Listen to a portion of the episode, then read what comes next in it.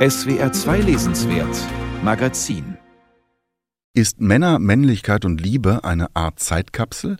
Als Bell Hooks 2004 beschrieb, welche Wunden das Patriarchat Männern zufügt, bezog sie sich in den drastischsten Beispielen auf die Generation ihrer Eltern, auf prügelnde und saufende, sexsüchtige, machtgeile, arbeitssüchtige Männer, die heute kaum noch flächendeckend als beinharte Helden verehrt werden.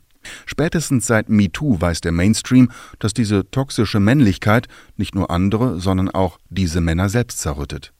Bell Hooks blickt gern aufs große Ganze und das prägt auch dieses Buch. Die elf Kapitel umreißen zwar je eigene Problemfelder, umkreisen das Grundproblem aber immer wieder, nicht ganz frei von Wiederholungen. Bell Hooks Argumentation lautet in Kürze Männer werden schon in frühester Kindheit dazu erzogen, ihre Gefühle abzuspalten, was zu einer unterdrückten Wut führt. Die breche sich in Gewaltbahn, dem Ausweis der Machermännlichkeit. Statt Liebe sollen sie in absurder Übersteigerung Sex begehren und damit noch mehr verlernen, echte Beziehungen aufzubauen. Nur wenn also Männer von konditionierten Kriegern zu ganzheitlichen Persönlichkeiten werden, können ihre Seelen heilen.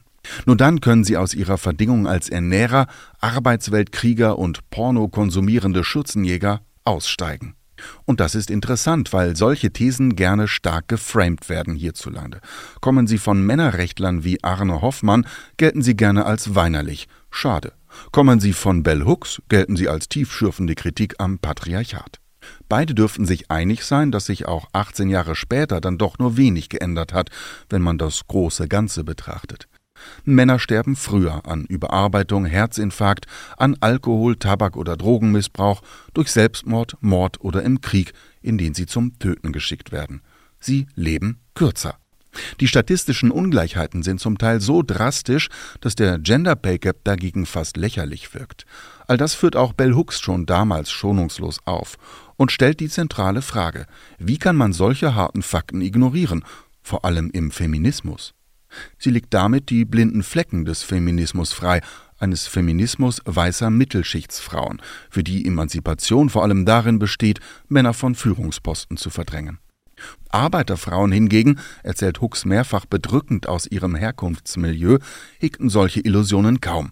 Sie sähen täglich, wie einfache Männer bei Tagelöhnerjobs erniedrigt würden. Frauen sollten Männer also nicht bekämpfen, sondern ihr Leiden anerkennen und ihnen helfen, in Kontakt zu sich und anderen zu kommen. Denn das größere Ziel lautet, die erniedrigenden Herrschaftsstrukturen abzuschaffen, vor allem in der Arbeitswelt, egal ob nun ein Chef oder eine Chefin am Ruder sitzt.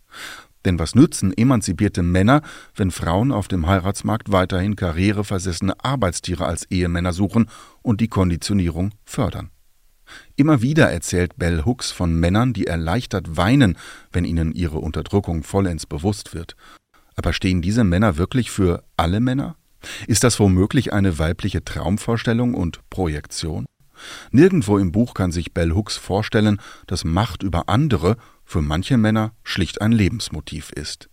Auf empirische Forschungen stützt sich Bell Hooks jedenfalls kaum.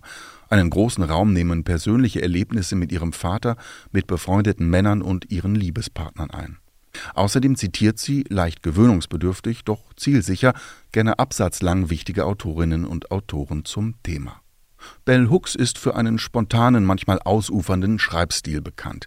Die deutsche Übersetzung bewahrt hier den ganz eigenen, berührenden, ja persönlichen Ton.